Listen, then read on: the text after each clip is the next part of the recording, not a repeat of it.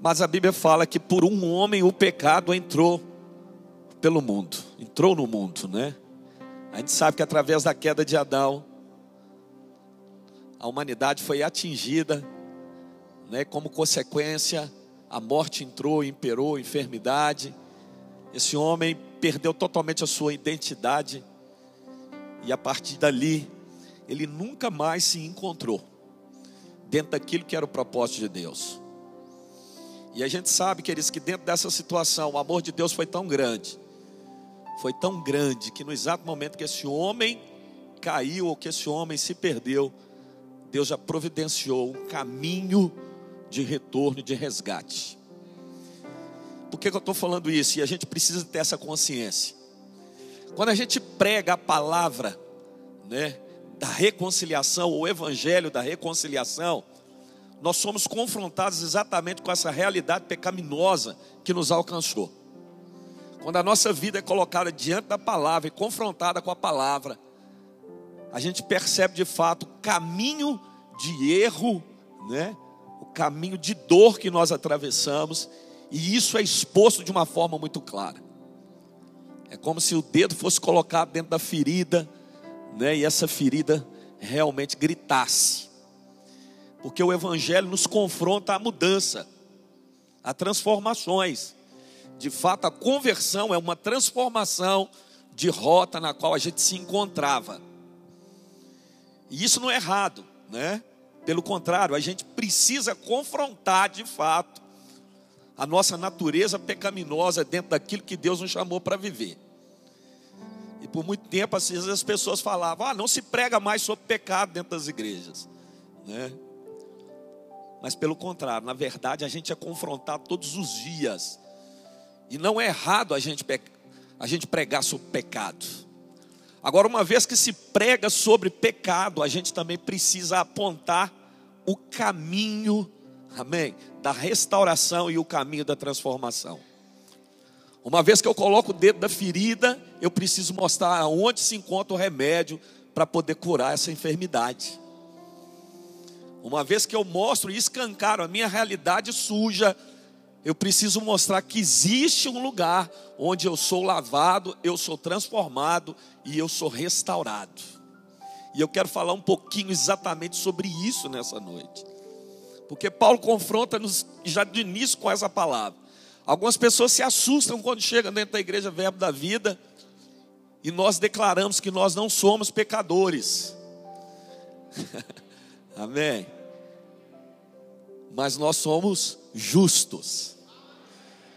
Quantas vezes as pessoas me procuram e falam, pastor, me explica isso aí, como assim que eu não sou pecador? Que coisa é essa? Que loucura é essa? Porque desde cedo eu aprendi isso, essa foi a minha realidade. Eu sou indigno, eu sou um miserável pecador, e isso é algo que às vezes ficou muito forte dentro de nós. Então, uma vez que você chega dentro de uma igreja um pastor diz para você que nós não somos pecadores, mas nós somos justos, isso às vezes vai confrontar a sua fé ou aquilo que você aprendeu. Mas vamos tentar entender o que Paulo está querendo dizer aqui no versículo 19. Ele diz o seguinte: porque assim como pela desobediência de um só homem, muitos foram constituídos pecadores, assim também pela obediência de um, muitos serão constituídos justos.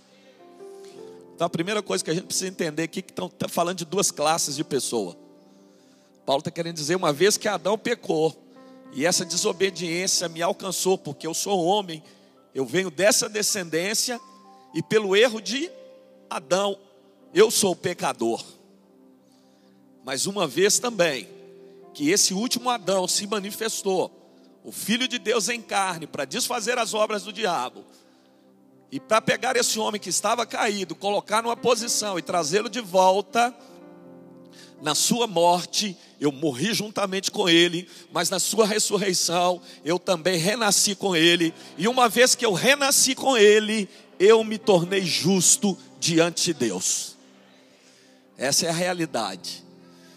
Não existe um pecador justificado. Ou você é pecador, ou você é justo. Amém. Dentro de um tribunal, ou você é condenado ou você é absolvido. Não existe um meio termo. Amém. O que eu quero dizer para você é que em Jesus, em Jesus, eu me tornei justo. Por tudo aquilo que ele fez, amém.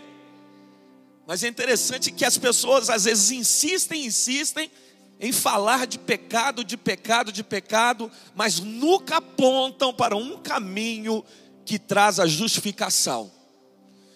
E o que a gente percebe é que essas pessoas, amém, que vivem às vezes dentro de um processo de vida e que não existe mudança, na verdade elas estão aprisionadas, exatamente pelo pensamento de se acharem indignos diante de Deus, de acharem que não são merecedores de tudo aquilo que Cristo conquistou.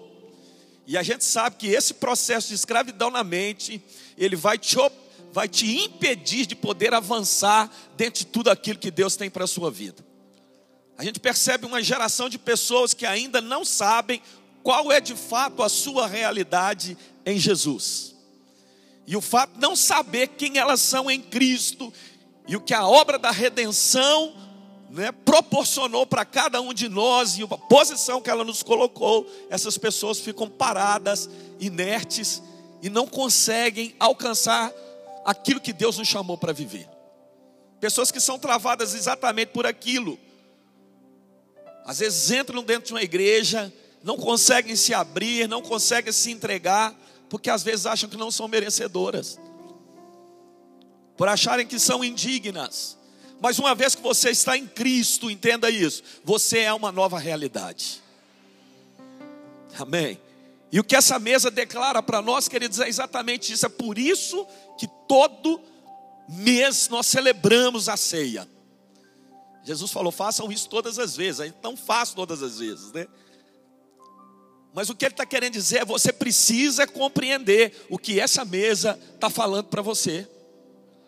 Memorial é você lembrar, memorial é você colocar na sua mente uma realidade que já é fato, não é promessa, é fato consumado.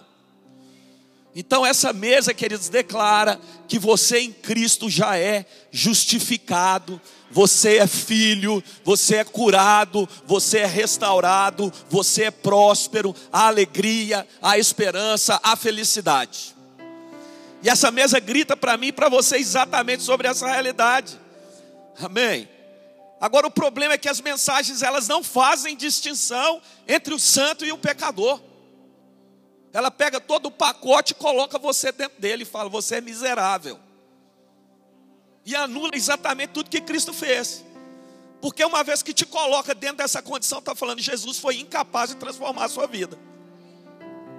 Jesus foi incapaz de restaurar, de mudar, de te sarar, de te curar, de te limpar. Então entenda, queridos, uma vez que eu estou em Cristo, eu sou justo. Não é pelos meus méritos, não, é por aquilo que ele fez. É por aquilo, é pelo amor que ele se entregou por mim e por você. Amém? Romanos 5:1. Hoje a gente vai ler Romanos, hein?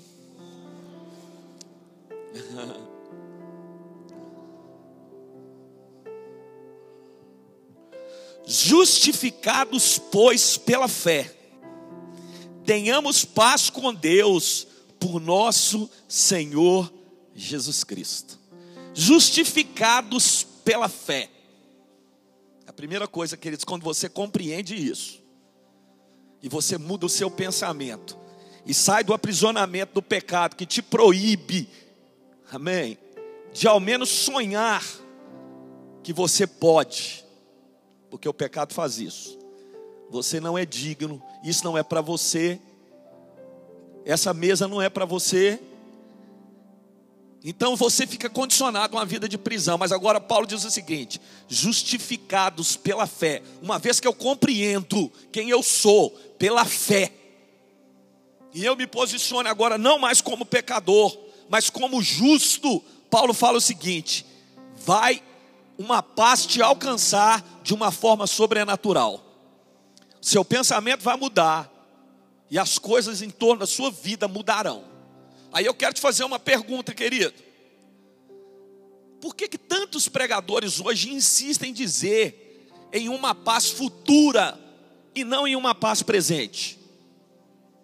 Eu quero dizer para você, uma vez que eu estou em Cristo, essa paz é uma realidade ou é uma promessa futura? É uma realidade, queridos, para mim e para você.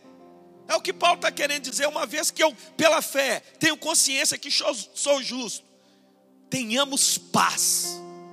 E é essa realidade que você precisa viver. Tem pessoa que está pensando: quando eu vou encontrar essa gloriosa paz? Que dia que eu vou poder viver todas essas realidades? Quando eu serei feliz? Quando? Quando as coisas vão acontecer na minha vida? Quando você tiver consciência de quem você é. Quando você de fato souber aquilo que você foi chamado para viver. É muito bacana levantar a Bíblia e dizer: Eu sou o que a Bíblia diz que eu sou, eu tenho o que a Bíblia diz que eu tenho, eu posso o que a Bíblia diz que eu posso. Agora eu quero saber se você sabe. Você sabe aquilo que a Bíblia tem. Você sabe aquilo que a Bíblia diz que você pode. É isso que você precisa compreender. E tem pessoas que estão exatamente assim, não sabem aonde querem chegar, para onde vão, e não sabem que existe um pacote completo de graça, amém, envolvendo a sua vida um favor incondicional da parte de Deus, querido, para você alcançar os seus objetivos e viver uma vida e desfrutar de paz. Estava fazendo uma visita hoje à tarde, a primeira coisa que eu falei para a menina foi exatamente isso. Deixa eu te falar, o fato de você estar em Cristo e você compreender que você é filho e justo, não quer dizer que você vai deixar de ter problema, não.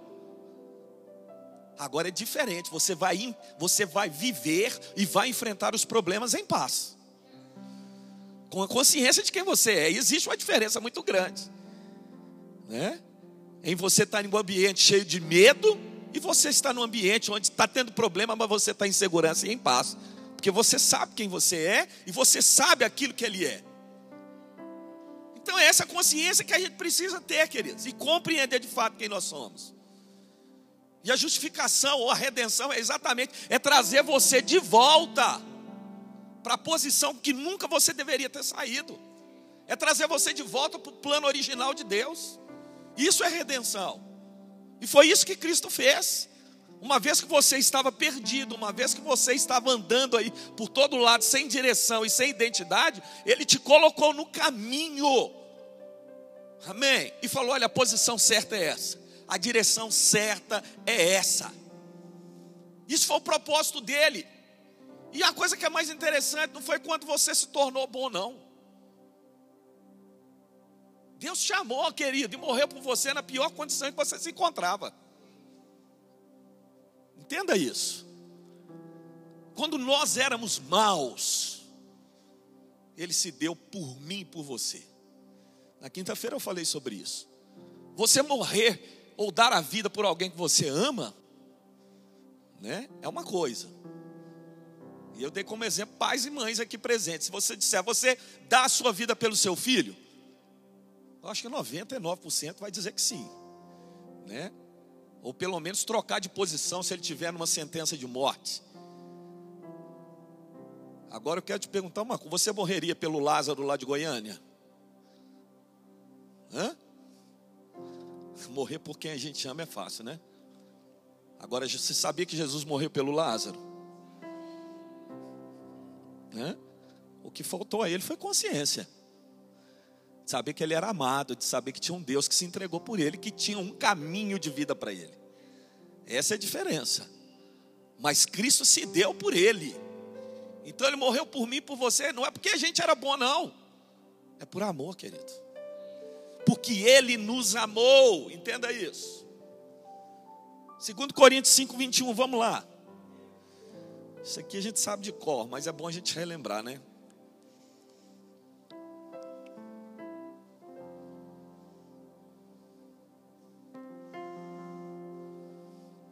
Segundo Coríntios 5, 21.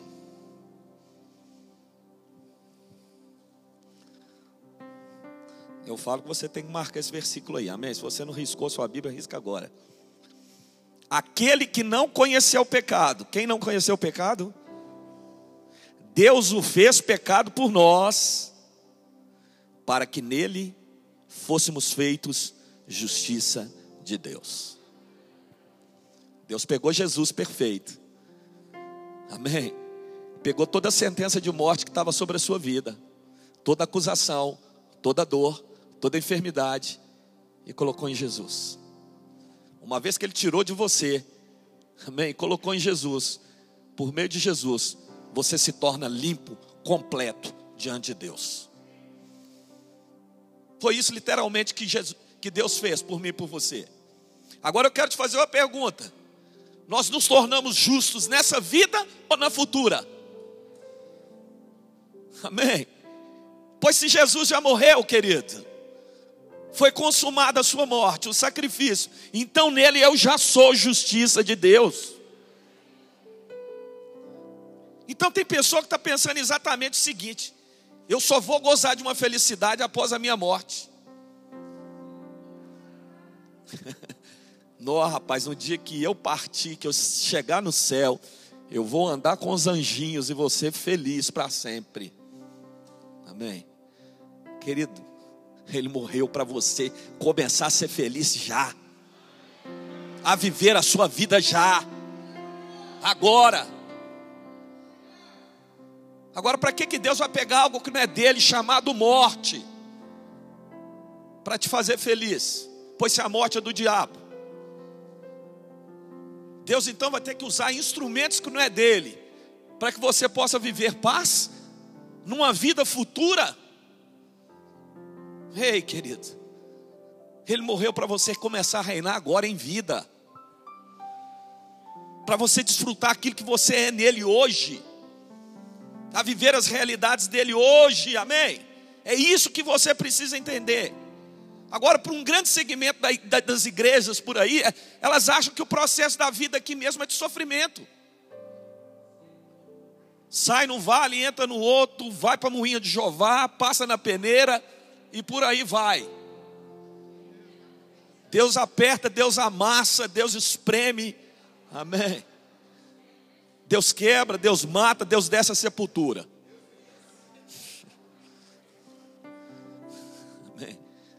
Eu, eu, compreendo que existe um processo de restauração, amém, querido? Mas não quer dizer que você tem que viver no vale para sempre, não, amém?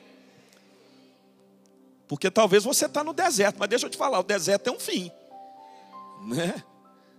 Agora, se a sua vida está assim, quer dizer, porque tem alguma coisa errada. E talvez a coisa que está errada é em você mesmo, é na sua consciência. Porque você não sabe aquilo que você foi chamado para viver, amém? Então, para eles, essa é a realidade de vida.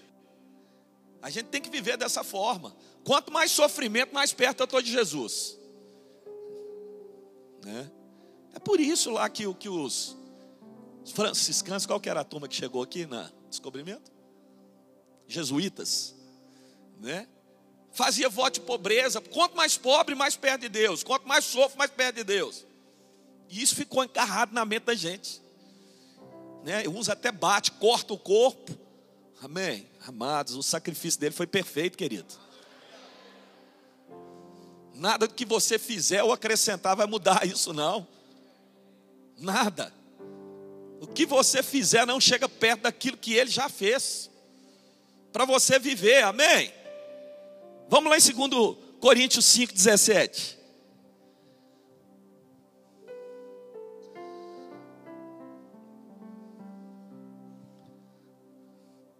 Pelo que se alguém está em Cristo, nova criatura é.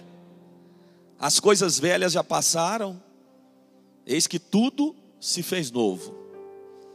Mas todas as coisas provêm de Deus que nos reconciliou consigo mesmo por Cristo e nos confiou o ministério da reconciliação. Queridos, uma vez que você está em Cristo, amém? Ele te tirou desse mundo tenebroso e colocou no reino dele. Então a sua velha natureza, a sua vida de derrota, a sua vida de sofrimento, a sua vida de pecado ficou para trás e você se torna uma nova realidade. Amém. Agora, o problema é que tem pessoas que insistem em sair dessa posição e voltar para a antiga. Deus te coloca numa posição de justiça e de filho, e Ele quer voltar para uma posição de pecador. É como aquela pessoa, queridos, onde Deus abre um horizonte de possibilidades novas, mas ela insiste em ficar com o antigo. É aquela pessoa que insiste em colocar aquela calça que já não está servindo mais. Né? E Deus está falando, tem um guarda-roupa ali novinho na frente, para que, que você está insistindo nisso aí? Tem uma vida aqui disponível para você viver. E eu te trouxe para essa verdade. Eu te coloquei nessa posição. Agora, queridos, uma vez que você está em Cristo, entenda, uma vez que a sua posição é em Cristo, você não pode ter a natureza do diabo. Não tem como, né? Um, um, um, um corpo não pode ocupar dois lugares ao mesmo tempo. Ou você está em Cristo ou você está no diabo. Ou a sua posição é de justo ou a sua posição é de pecador. É isso que você precisa compreender. Ou você é de Deus ou você é do diabo. Não tem meio termo dentro da Bíblia. Olha o que está escrito na primeira carta de João, no capítulo 3, versículo 10.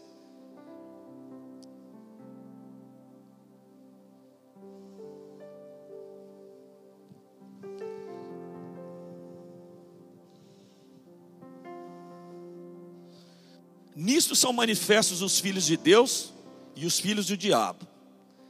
Tem, duas, tem diferença aí, tá? Quem não pratica justiça não é de Deus, nem o que não ama a seu irmão. Então compreenda uma coisa: ou a sua natureza é de Deus ou ela não é.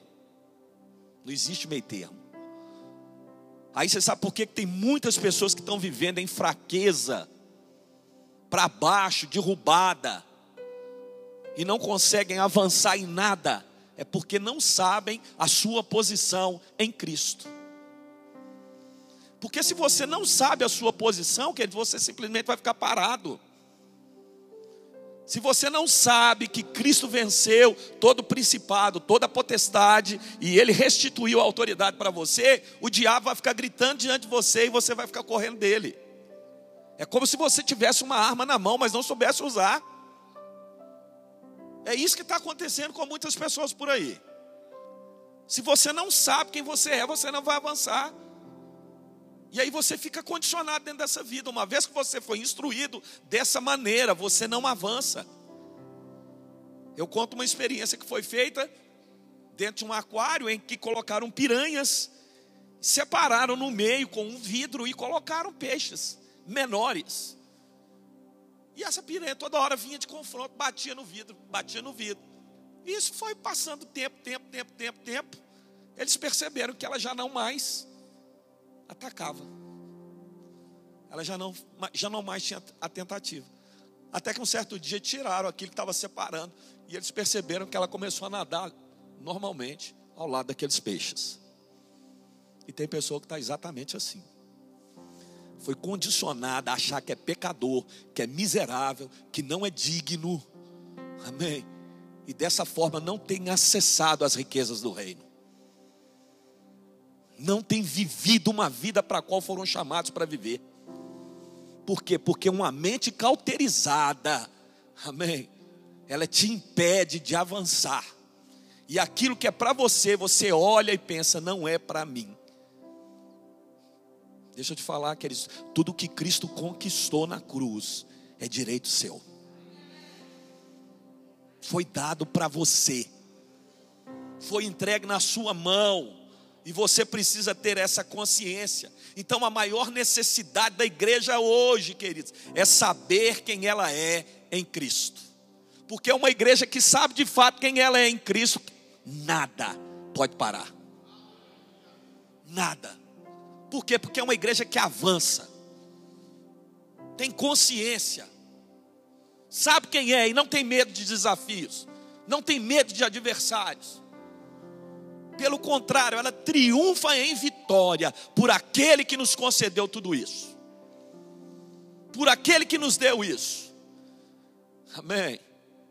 E quem de fato sabe quem Cristo é na vida dele, queridos. Amém.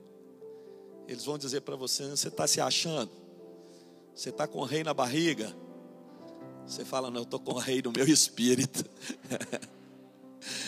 e eu de fato sei quem eu sou. E eu sei que eu posso todas as coisas naquele que um dia me resgatou. Essa é a posição, queridos, que você tem que estar. Amém. E você tem que partir para dentro mesmo. Tem diabo dentro do tempo, você vai para cima. E quem tem que correr é ele. Não é você não. E o diabo sabe, queridos, aquilo que está dentro de você. E ele tem medo. Quando ele olha para você e ele vê um crente cheio de Espírito Santo, ele já fala: sai de baixo, que a briga é feia, nem vou tentar. Essa é a realidade, queridos, e a consciência que você tem que ter. Amém. Efésios capítulo 1, versículo 3 diz: Bendito seja o Deus e Pai de nosso Senhor Jesus Cristo, que nos abençoou com todas as bênçãos espirituais nas regiões celestiais. Aí eu te pergunto, por que você continua fazendo a sua oração? Pai, me abençoa. Deus, abre as portas para mim. Ele fala: Eu já te abençoei com todas as bênçãos. O problema é que você não sabe que já está disponível. Você está vivendo uma vida que você nem sabe o que eu fiz por você. Porque Deus não deixou nada para trás, Ele já deixou tudo pronto. Isso aqui é um pai, querido. Ele falou: o caminho já está preparado, as ferramentas já estão disponíveis. Agora o que resta a você é avançar. O que resta a você é fazer as coisas acontecer. É isso que você tem que viver. Não são algumas bênçãos, o texto diz todas as bênçãos. Todas. Em Cristo já estão liberadas e disponíveis. Colossenses capítulo 1, versículo 21.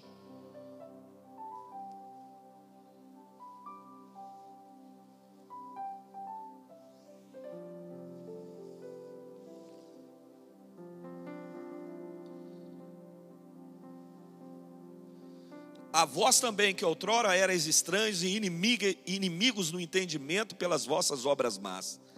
Agora, contudo, vos reconciliou no corpo da sua carne pela morte, a fim de perante ele vos apresentar santos, sem defeito e irrepreensíveis. Isso aí já foi feito em Cristo, querido. Ele está querendo dizer o seguinte: olha, no passado, vocês eram daquele jeito valia nada.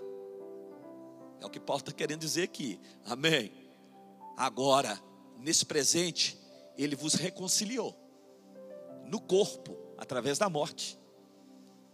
Ele tirou você dessa condição, te trouxe para uma nova realidade. E através de Jesus agora, perante Deus, você se torna completo.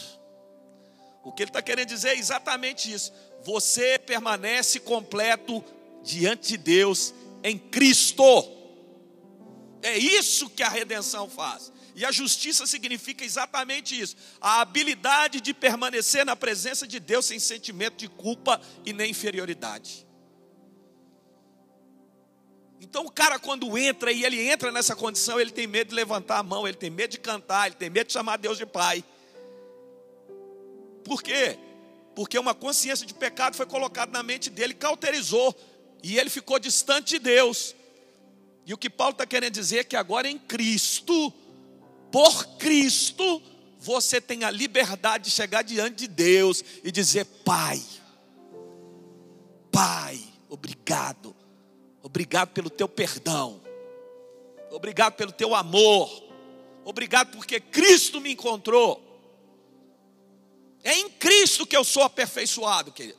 Não é na mim, nos meus sacrifícios, não é naquilo que eu falo, é naquilo que Cristo fez. É em Cristo que eu sou aperfeiçoado. É em Cristo que eu levanto as minhas mãos diante de Deus, sem complexo, sem medo, e posso dizer: Eu sou feliz. Obrigado. Obrigado. Enquanto o diabo insiste em dizer que você não é digno, em Cristo eu digo obrigado, porque o Senhor me colocou em uma posição na qual eu estou assentado nas regiões celestiais, nas quais eu posso desfrutar do teu favor. E esse complexo de inferioridade vai embora, queridos, porque uma vez que eu estou nele, eu compreendo que não é por mim, Não é pelos meus atos, nem pelas minhas atitudes, mas por aquilo que Cristo fez. Por aquilo que Ele fez, amém? Então a gente pode compreender que é exatamente por isso que a gente percebe pessoas que não estão desenvolvendo e nem crescendo em todos os âmbitos, seja emocional, seja espiritual, e até mesmo no natural, nos sonhos. Por quê? Porque estão com a sua mente cautorizada. Se acham indignos. Ah, é bonito, isso é para o fulano. Mas não é para mim. Ah, rapaz, quanto que Deus vai me dar? Isso não é para a minha vida. Essa mesa não é para mim. Querido, chegou o tempo de você dar certo. Amém. Chegou o tempo de você olhar para as pessoas e pensar: não, fulano está dando certo. Agora você olhar para mim, eu, eu. As pessoas vão olhar para mim e vão ver exatamente quem eu sou em Cristo e vão ver os resultados daquilo que está acontecendo na minha vida. Chega, querido, dá errado. Chega de começar ano e virar ano do mesmo jeito. Amém. É o momento de você se levantar, pisar na cabeça desse miserável e falar: agora chega, dá um basta. Eu sou livre, eu sou liberto. E eu vou desfrutar dessa vida. Amém. É o tempo de você ser bênção, querido. Parar de procurar bênção na vida dos outros e você ser um canal de bênção para outras pessoas. Você ser exemplo para outras pessoas. As pessoas se inspirarem em você. Chegou o tempo, querido. Não espera o final do ano, não. No culto da virada, não. Começa agora. Se posiciona hoje. Aquilo que te prendia não tem poder para te prender mais, amado. Basta você se levantar com autoridade. Falar, diabo, chega, acabou, acabou, parou a festa. Mudei. Não é por mim, é nele. Pastor, mas eu tenho fraqueza. Você tem fraqueza porque você está buscando força em você, mas você precisa saber que a sua fraqueza Jesus venceu. Jesus é pela tua vitória que eu vou vencer esse pecado que está na minha carne. Por mim mesmo eu não tenho força, mas o Senhor venceu e eu vou ficar no Senhor. É no Senhor que eu me movo. Aleluia. Interessante que até mesmo algumas pessoas dentro da igreja ainda estão aprisionadas assim. Pensam dessa maneira ainda. Amém. Não cresceram, não saíram ainda da infância, querido. Porque não conhecem seus direitos e privilégios. E aí ficam olhando para os outros e babando em cima dos outros. E eu quero dizer, isso é para você, querido. Isso é para a sua vida, essa realidade é para você. Deus realizou uma redenção completa que nos cobre em todas as áreas que nos purifica em todas as áreas. Amém. A obra da redenção não é só para a sua vida espiritual, não, é para a sua vida emocional, para a sua vida profissional e qualquer área que seja. É para tudo. O desejo de Deus é que você seja completo no corpo, na alma e no espírito. Viver essa verdade de fato. Ele restaurou essa comunhão que havia sido perdida com o Pai. Ele restaurou. Vai lá em Colossenses 1, 13, 14.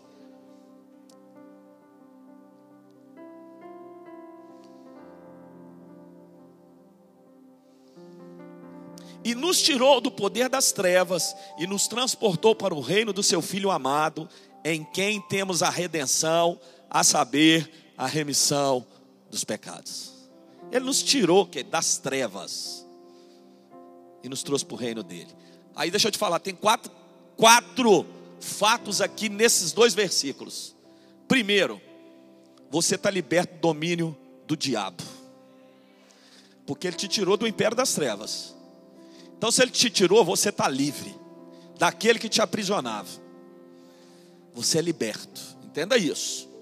Segundo, se você foi colocado no reino dele, você nasceu no reino de amor onde você é amado, onde você é guardado, nele você tem redenção, e nele houve remissão de todos os seus pecados. Não existe um pecado, queridos, que ele não apagou. Ah, não são alguns, não são todos. Você não sabe o que, que eu fiz, não importa. Nem ele está lembrando mais. E nem eu quero saber. Amém. Você foi justificado, queridos. Agora nós vamos entrar no livro dos Hebreus, queridos, que eu vou te falar com você. Você tem que ler essa carta para você compreender, amém, aquilo que ele fez por você. Hebreus capítulo 10.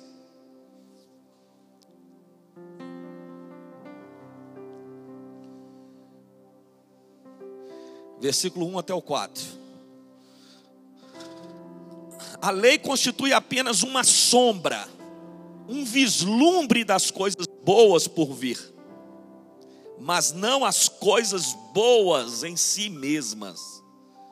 Os sacrifícios são repetidos todos os anos, mas nunca puderam purificar inteiramente aqueles que vêm adorar.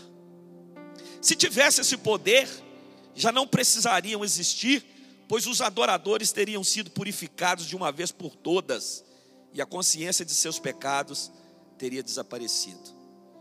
Em vez disso, esse sacrifício os lembravam de seus pecados todos os anos, pois é impossível que o sangue de touros e bodes remova pecados. Olha que coisa interessante. É isso que a lei mostrava. Ela era só uma sombra daquilo que nós hoje estamos vivendo. Porque quando aqueles homens pecavam, o sumo sacerdote, uma vez por ano, entrava no Santo dos Santos. E ali, como uma oferta de propiciação, ele derramava o sangue de um inocente em favor de um pecador. Era o puro morrendo pelo impuro, era o justo morrendo pelo pecador. E isso era feito através de animais, o que não era suficiente para purificar esse homem completamente. Era simplesmente por um tempo. Uma vez por ano, todo ano tinha que voltar isso. E aí o escritor ainda fala: se fosse suficiente, eles não precisavam fazer isso todo ano. Então eles já tinham consciência: daqui a um tempo eu tenho que voltar novamente, prestar esse culto, essa oferta, para me tornar diante de Deus aceitável, puro diante de Deus. Era dessa forma que as coisas funcionavam. Amém. Agora olha que interessante no versículo 12 do capítulo 10.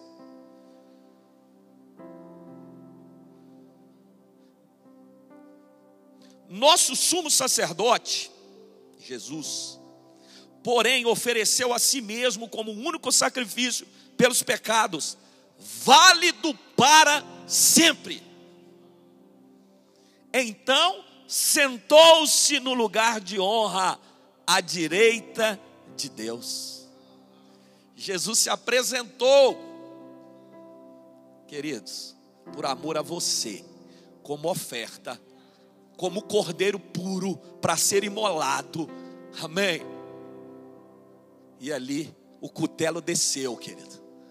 Em Isaac, Deus proveu, mas em Jesus, o cutelo desceu, amém. E o Filho de Deus morreu, se entregou por mim e você, para que definitivamente nós nos tornássemos justiça ou purificados. E aí diz o texto que após tudo isso, amém? Levado ao inferno, ao terceiro dia Deus ressuscitou e ele se assenta à direita de Deus. Após o sacrifício, Jesus se assentou. Agora, o sumo sacerdote da antiga aliança não podia se assentar, porque todo ano ele tinha que se apresentar novamente com um sacrifício que não era perfeito. Mas Jesus se assentou, porque aprove a Deus moê-lo, e o seu sacrifício agradou ao Pai. Essa é a realidade hoje, querido. Aleluia. Versículo 14. Porque mediante essa única oferta, Ele tornou perfeitos para sempre os que estão sendo santificados. Então não tenha medo de dizer eu sou justo. Não tenha medo de dizer eu não sou pecador. Porque não é em você, é nele. Não é por aquilo que você fez, é por aquilo que Cristo fez. Aleluia. Sabe o que é isso, queridos? Parece uma aberração, mas para quem conhece a verdade é uma alegria. Uma vez que você está em Cristo, que você tem consciência de justiça, é como se você se apresentasse diante dele, como se nunca tivesse pecado. Essa é a consciência. Pastor, mas que loucura é essa? falei, loucura de alguém que te amou, querido. Não é loucura da minha mente, não. É loucura de Deus por você. Por amor a você. Versículo 17.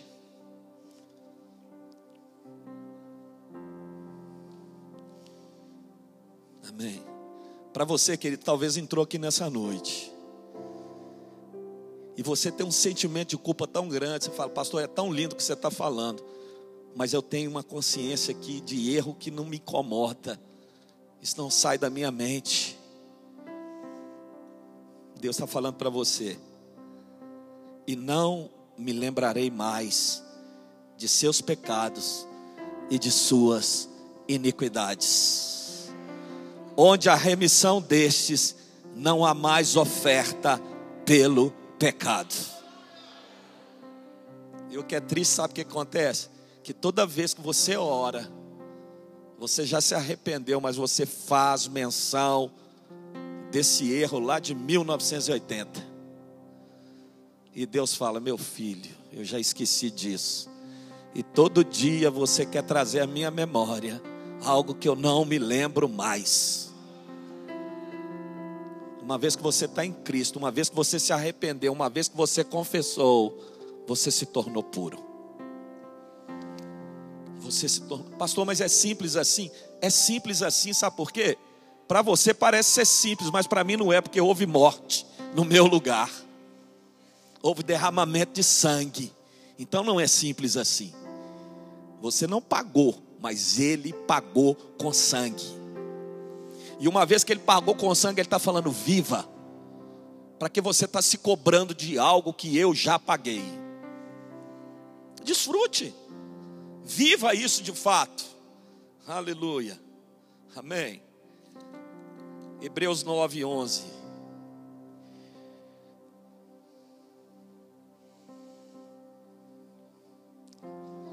Nada do que você fizer, querido, penitência que seja, você pode ficar 40 dias sem comer, sem fazer nada, nada vai acrescentar aquilo que já foi feito, amém? Então, para de passar fome, amém? Viva aquilo que Ele já te deu. Hebreus 9, 11.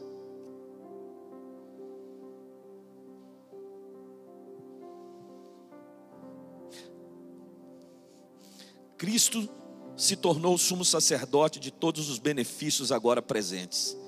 Ele entrou naquele tabernáculo maior e mais perfeito no céu, que não foi feito por mãos humanas, nem faz parte desse mundo criado. Com seu próprio sangue, não com o sangue de bodes e bezerros, entrou no lugar santíssimo de uma vez por todas e garantiu redenção eterna. Deixa eu te falar uma coisa: o sumo sacerdote na antiga aliança, ele entrava lá no Santo dos Santos, e quando ele imolava o cordeiro e ele derramava sobre o propiciatório, se Deus aceitasse aquele sacrifício, labaredas de fogo lambiam aquele sangue, e esse homem saía para o lado de fora, onde estava reunido milhões e milhões de pessoas de todas as tribos, e ele com as suas vestes respingadas de sangue, ele levantava sua mão e o povo celebrava, porque havia tido resposta da parte de Deus, ou seja, Deus havia aceitado o sacrifício e a redenção tinha se manifestado ali. Eles celebravam. Agora deixa eu te dizer uma vez, quando Cristo morreu naquela cruz, e ele desceu ao inferno, ao terceiro dia ele ressuscitou. E quando ele se apresentou para os homens, ainda não tinha ido ao céu. Maria Madalena veio em sua direção. E quando ela foi tocá-la, não me toque, porque eu ainda não me apresentei ao Pai. Naquele exato momento, Jesus no céu vai adentrando as portas celestiais, pelo Santo dos Santos, com as suas mãos furadas, ele chega diante de Deus e ele se apresenta e mostra o sacrifício, e Deus, na sua infinita glória, ele diz: Eu aceito o sacrifício, eu aceito a redenção da humanidade.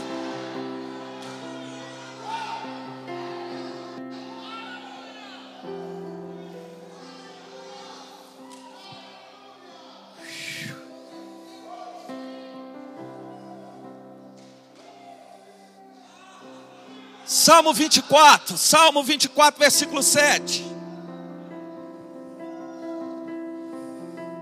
Imagina essa cena.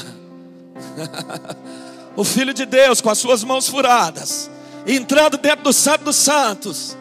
Ei, todos os anjos e toda miríade celestial reunida naquele lugar.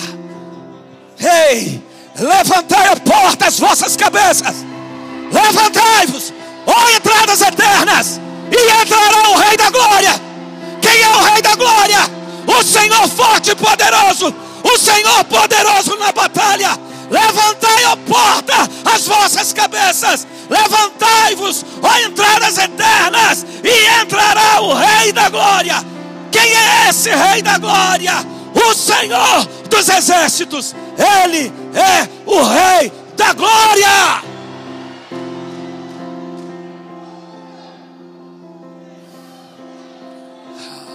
O sacrifício foi aceito. Você se tornou uma nova realidade. Hoje você é justiça, hoje você é filho, hoje você foi chamado para reinar em vida. Você é representante de Deus na terra. Foi para essa vida, amém, que Ele te chamou para viver. Para que continuar sacrificando? Para que continuar pagando preço? Se um alto preço foi pago para você viver. Então desfrute dessa vida, querido. Desfrute dessa vida. Amém. Jesus foi o maior exemplo de alguém que tinha comunhão com Deus. E dentro dessa comunhão ele mostrou: não precisa ter medo. Porque em mim você é aceito como um filho que se lança nos braços do pai. Eu gosto muito do exemplo da piscina quando você tem um filho pequeno. Se vier alguém estranho e falar, pode pular, ele nunca vai pular. Mas se aparecer o pai ou a mãe, pula, filho, pula, porque eu vou te segurar. Ele se lança, ele se joga. E a vida que Deus tem para você é essa. Ele está dizendo: se lance em mim se jogue em mim, desfrute do meu amor, desfrute da minha bondade, desfrute daquilo que eu fiz por você, faça valer a pena a vida de meu filho que foi gravada naquela cruz.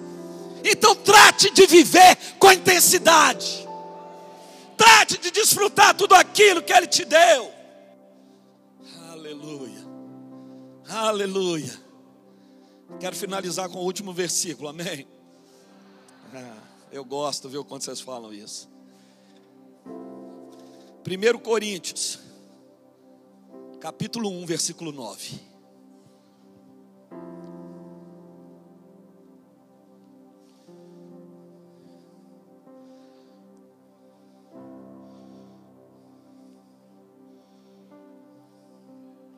Capítulo 1, versículo 9.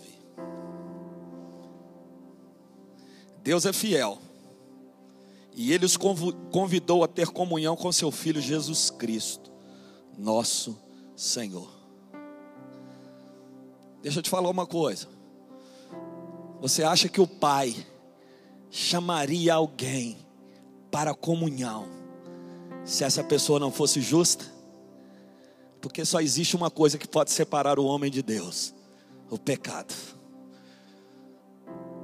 Mas aquele que foi lavado, remido, a esse ele chama: venha, venha, desfrute do meu favor, da minha presença, daquilo que eu tenho para você. Desfrute do meu amor, da minha comunhão, porque é isso que eu quero. Eu quero te envolver, eu quero te tocar. E nessa noite, querido, não será diferente. Quero chamar o pessoal da música. Eu quero que você se lance nele. Aleluia. Amém.